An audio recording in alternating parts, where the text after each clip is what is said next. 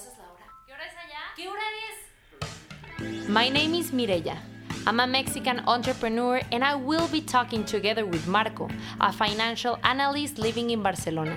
We both love cultural diversity and traveling through the world, and we welcome you to ¿Qué hora es allá? A place of rambling conversations where the funny and serious collide in any part of the world. If you're looking for an immersive experience through different cultures, this is the place for you. So let's drink a cup of coffee or a glass of wine and dig into real people's lives.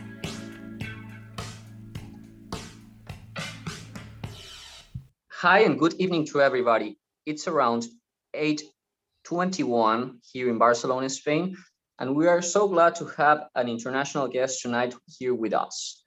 Um, but first, and not least, Mireya, what time is it? Thank you, Marco. Right here in Mexico, it's 1:21 o'clock. And um, yeah, so as Marco was saying, we're really excited. This is our fourth episode in uh, ¿Qué hora es allá? or What time is it? And today we invited Maisha to talk about how to chase your dream in a foreign country. So uh, before I let Maisha explain to you all what is it like to be the person he is and to follow his dreams, I'm gonna talk a bit about him. So um Maisha is 22 years old. He's a DJ and a producer, and he's been DJing for uh, about 30 years and producing for nine years now. The kind of styles um, he's been playing with is house, electro tech, and deep house. And he produced in a genre of electro and electronic music. He had many gig opportunities, mainly in Australia, because he was living there for three for three years, all his degree, and also made a few appearances on 5FM. It's the biggest dance radio station in South Africa. And he was when he was playing there, he was under his old alias Rockefeller. So, well, enough about me speaking. I now want to give um, the word to Maisha. So, hi, Maisha. You can say hi and talk a bit about yourself. And please tell us what time is it? First of all, hola guys. Thank you so much for having me on your show. It's a great honor. Um, the time right now, actually, it is 23 minutes past eight, same time as um, Barcelona. And I'm so glad to be here with you guys and just share a little bit about my journey. Um, first of all, I'm a DJ and producer, like you said, and I've been doing this pretty much since I was a kid. And I just want to share my story of how I did it in a foreign country. Okay. It's amazing, Maisha. It's amazing. Um, first of all, I'd like to ask you, how as a kid do you recognize yourself as a musician or as a music creator? Um, as a kid, I remember in, in South Africa we have this music channel called Channel O, and every Friday night, I remember as a kid that have different DJs playing different kinds of genres like hip hop, break beats, and I was always intrigued with the turntables because they used to DJ with vinyls back in the day. So I remember watching that, and I just was glued to it as a kid. And then uh, what happened next? Like, uh, how old were you in that time that you decided that music was your thing?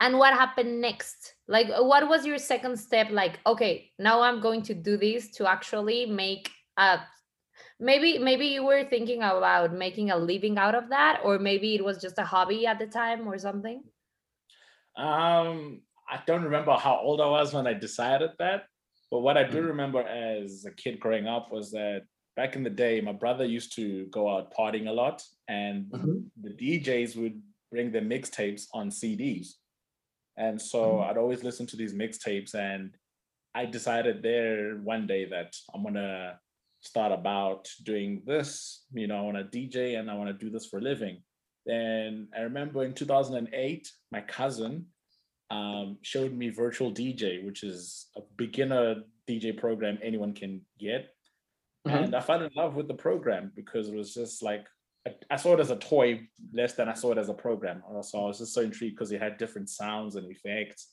and I fell in love with that. What were your first influences that time? At the time um, when I got into DJing, I was listening to a lot of hip hop, so a lot of Eminem, a lot of Snoop Dogg, Timbaland, Missy Alright. Elliott. So that was where my my roots were, and then Mhm. obviously Michael Jackson, Prince, um, Bob Marley, because my dad was a he's a big reggae fan, so Bob Marley was Wow. was big there. So I want you to tell us a bit about Rockefeller. So when I met you, so uh, for everyone to know, Maisha and I we met when we were in Australia studying.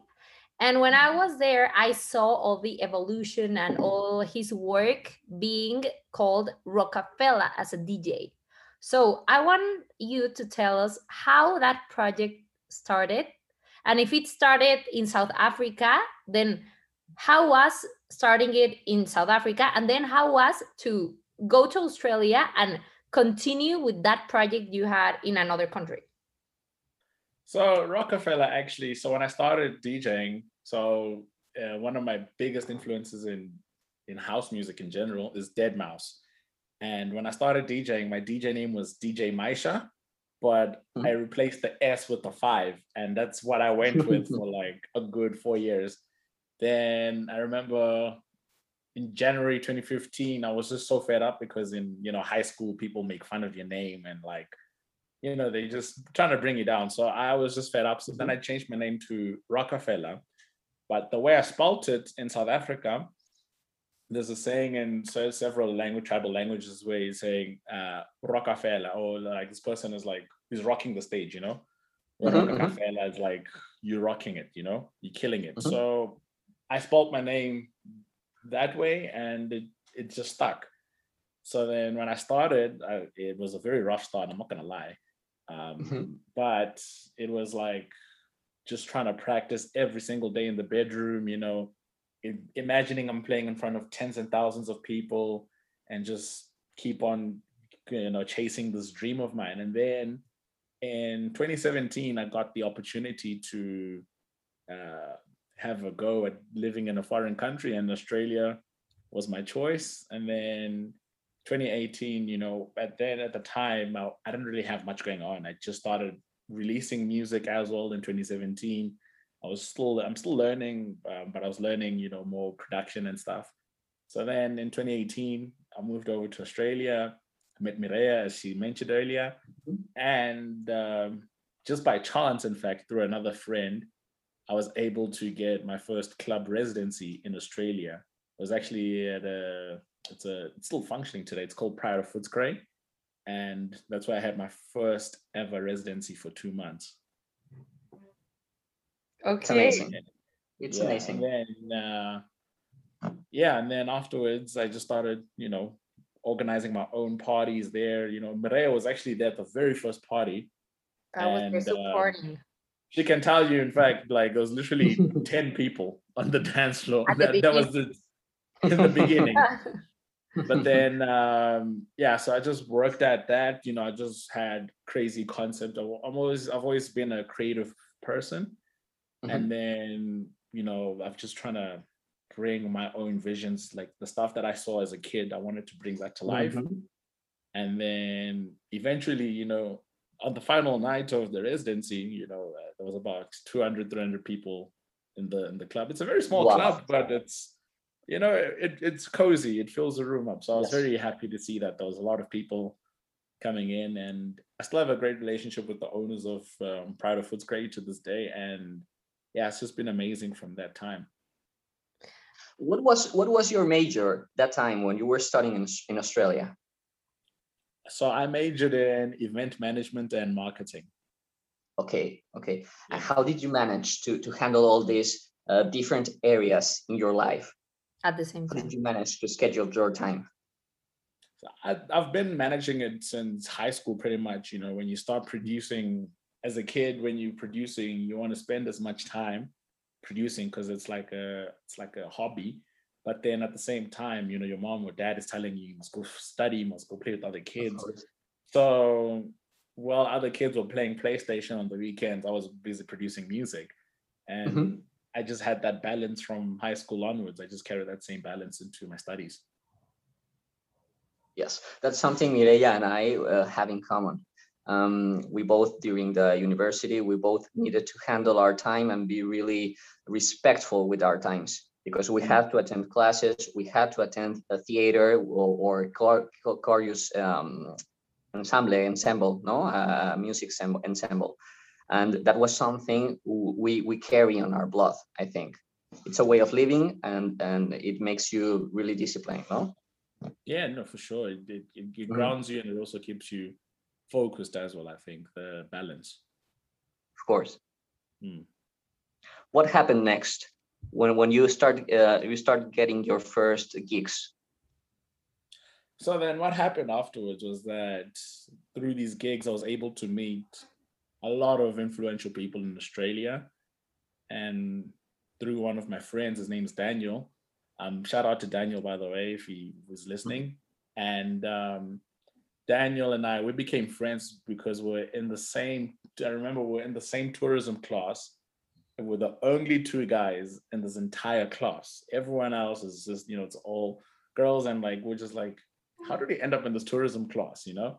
And we started talking about music, and before you know it, um, he's playing in clubs, and then I get to support him, and everything just sort of blew up from there. Where I was making appearances on small small clubs, but you know it's still Mhm. still progress. And then in South Africa at the same time, uh, my cousin was like, "Hey, there's an opportunity to um, be on 5FM, which is the biggest dance radio station in the country.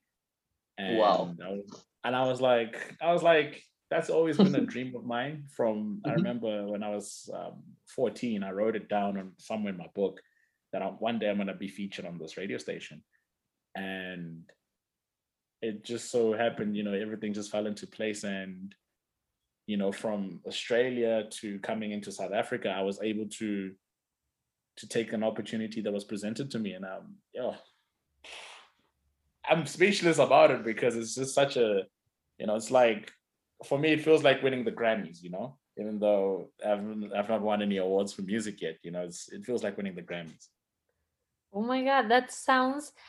I think there's not a better feeling than achieving something that you have been dreaming of like all your life. yeah So Of obvi- obviously, a lot of people we we don't know like about the radio stations in South Africa. We should go uh, to South Africa to know about them. But uh, it's impressive, like that you achieved that. Like Yeah. I'm I'm so proud, and I feel like many people should jump. Like how how did you get to have that opportunity? I I, I want to know. Like you you told us your cousin told you there was an opportunity, but how did that happen and what did you had to do after that to actually make it possible So basically, how it came up, like first of all, I'm a very determined person. Like once I put my mind to something, no, nobody can change my mind. Like I, I'm gonna do it, I'm gonna do it, and I have so much confidence. Like I wouldn't say it's arrogance; it's it's more confidence. You know, I I be, I back my stuff so much that I know that you know if I'm gonna do it, I know it's gonna it's gonna pop off. So with my cousin, um, so we follow. My cousin is also DJ and producer, and we started around the same time. And he's always been on the lookout for opportunities and you know just trying to get our names out there in South Africa. So he just sent me a WhatsApp one day, really, and he was like, "Hey, you know, there's an opportunity for you to be on um, 5FM," and I was like, "Come on, dude, stop, stop playing with me, man. You're trying to get my hopes up." And then literally all I had to do was just I submitted a guest mix. I, re- I remember I recorded it upstairs actually, and uh, just held my breath and hoped that was able to see my old name Rockefeller on the banner, and it happened. It just happened like magic, you know. that's amazing i feel like that's amazing and so you were telling us already about how you were doing this in australia and then came Mhm. back to South Africa. So right now, what what's going to happen now for you? Well, right now, um, I've basically ended the project Rockefeller because I've accomplished what I've, I've wanted to do with it, and that was to be on 5FM.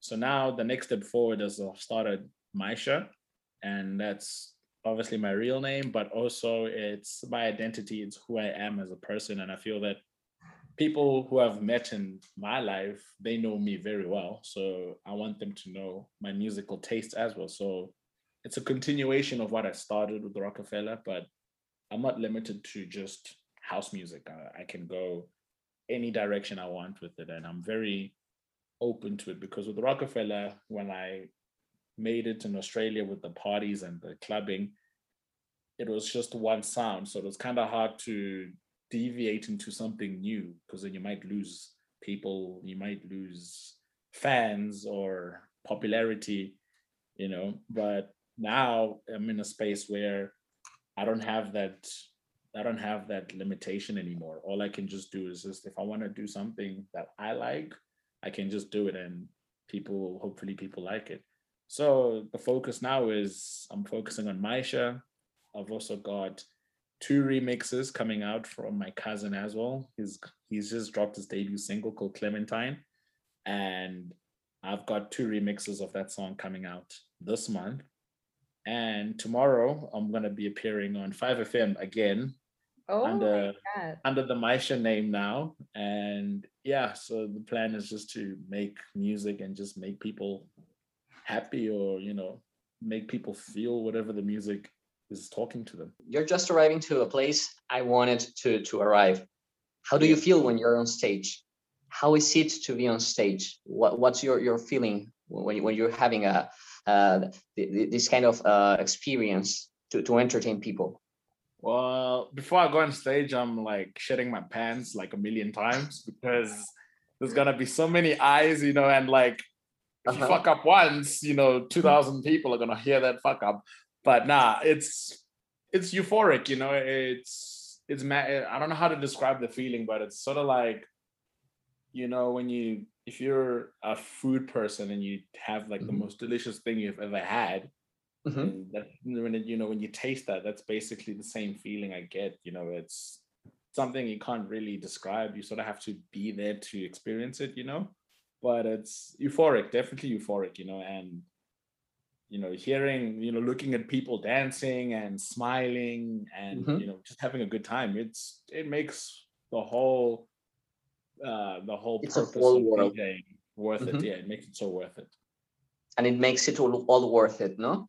yeah for sure definitely That's right. definitely there's a brief moment when you're so nervous that you transform all your nervous and all your uh, hard feelings Hmm. into um, into adrenaline, no? And it Yeah. becomes your booster. Yeah. It That's what definitely happens. does. It definitely does. You know, it's sort of like if you're an athlete, like a football player, before you go onto the football pitch and play a soccer match, you know, it's Mhm. it's that no, it's that nervousness, but then the minute you step on, you're focused. And what what would you say is the key to actually achieving your dream? To uh, uh, talking about your professional uh, the the professional life, like your work, like what's the key? What what has been your your mo your motto or like Or your what secret. yeah what, what is pushing you to the limit to actually continue i don't know if you had moments where you feel uh, uh, fear or or you feel diminished or something so what do you do when that happens and how are you achieving what you are achieving right now I think it's important to remember that, you know, your your sole reason of doing it, you know, if I was driven by money, you know, because I know DJs, you know, we earn a, a shit ton of money. Um, not there, but we're getting there. We're getting there. But uh, if you know, if I was doing it for that, then I would have quit a long time ago. You know, um, you know, the key.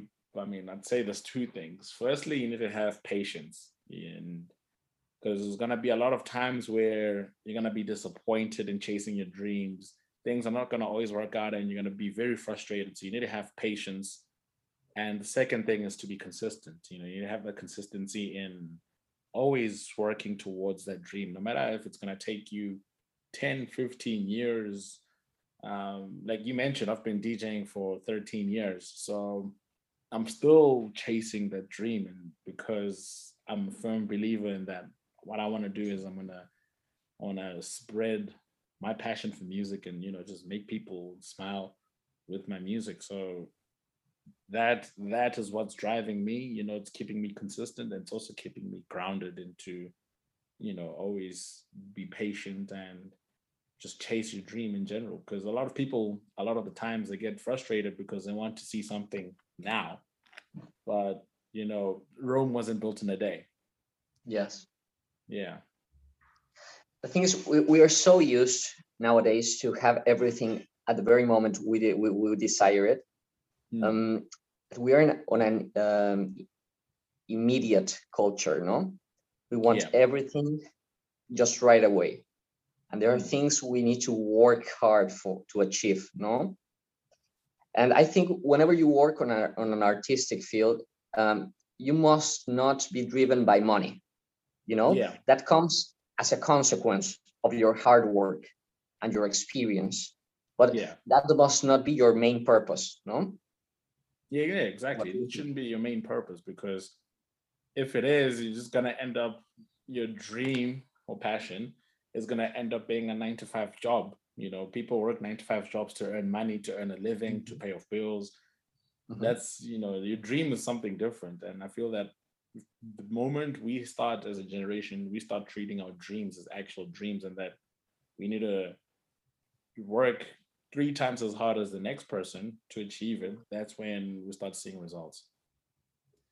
And also about the DJ life that is coming ahead um, and your plans, you're actually planning on going to other parts of the world, right? Like, what's your vision about wh- where would where where is Maisha in five years from now or something? Because I know that you you told me like I want to go to Mexico to play or something, and and maybe you want to go to other places. So what's your thought about that? Um, yo, I've been saying I want, I've been wanting to go to Mexico for the longest time, but uh, I'm not just saying it for the sake of the podcast, but for real. Like I've been Mexico. I want to play in Mexico. Uh, I'd love to go to Brazil. You know, I think the what the culture, the culture there, what's going on with the samba, the samba, you know, music there. I want to go to Japan. You know, I feel like Asia is like the most underrated market in the world, and there's some crazy stuff happening there. So Japan would definitely be a country I want to go visit. Um, Australia again, you know, I want to go back to Australia too because Australia was so good the first time. You know, it's uh, I'd love to go back and experience it the second time. You know, mainly for DJing now, not just life and studying and whatnot. And and what do you feel when you think about go? Well, I know that we already talked about this when you went to Australia, but Mm. you being um born in another country and then stepping into a country that you don't know where you don't know the people what is it like to start a profession there because yeah it's like you you're starting from zero to hero You're basically putting it right. Uh, look, if anyone thinks that you're gonna start, you were gonna go into a foreign country, you know, and uh, it's gonna be like in the movies, you're gonna have everything there for you. Uh, no. It's not the movies, man. Uh, life, life is different, but um, it's it's a very, you know, it's a very different process. The mindset, you know, sometimes um, you just gotta go by what you know. Like, for example, like fun fact, when I first moved to Australia, I'd never visited Australia Australia prior to moving there. So Mhm. the first time, my first day in Australia was the very first time I was in Australia. So, you know, it's a lot of it is you just have to go by like what you know, you have to go by faith. You just gotta Mhm. just gotta go with your with your guts, you know, and just literally, if you have, like I mentioned it earlier, if you have that belief in yourself, that confidence that you can do it, doesn't matter which country you're in, it, it will come out. You know, you will see those results. So that Yes. was a, a big, big driving point for me going to Australia and eh, literally starting from zero to hero. On this show, we always like to leave a, a huge lesson to people who listens to us. Mm, what kind of challenges did you face being a for, uh, being a foreign DJ, DJ there on Australia, and what kind of lessons did you learn there? Hmm.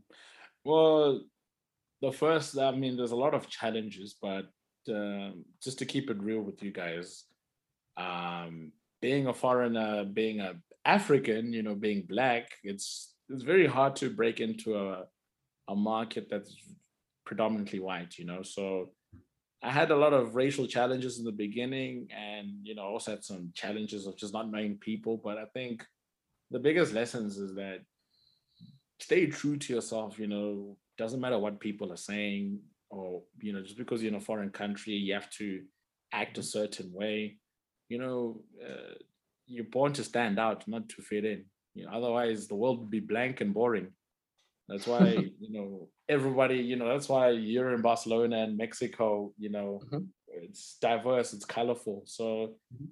staying true to yourself and staying true to your morals and values is like the Mhm. biggest lesson I learned with, upon my challenges there. And just know that, you know what, the the the bad people will see themselves out and the good people will stay.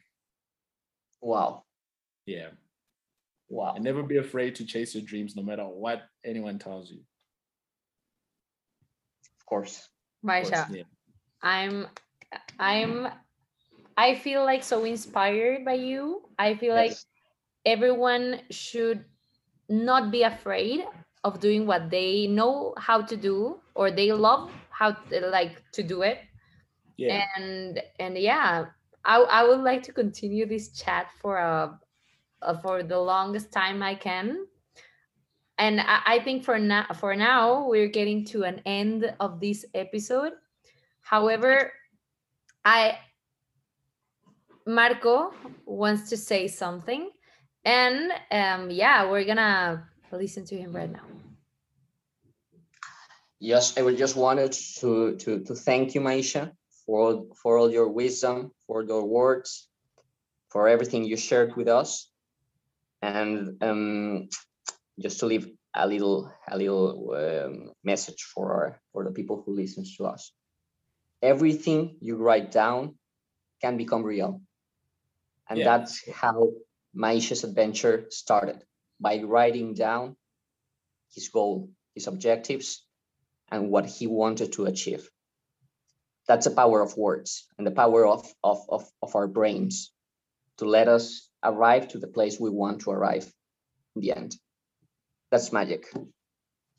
Exactly. And yeah, just thank you so much for, you know, bringing me on the show. Uh, I just want to give a quick shout out before we end it. Um, shout out to my cousin Conan, question mark. We don't know who he is, but his single Clementine is out.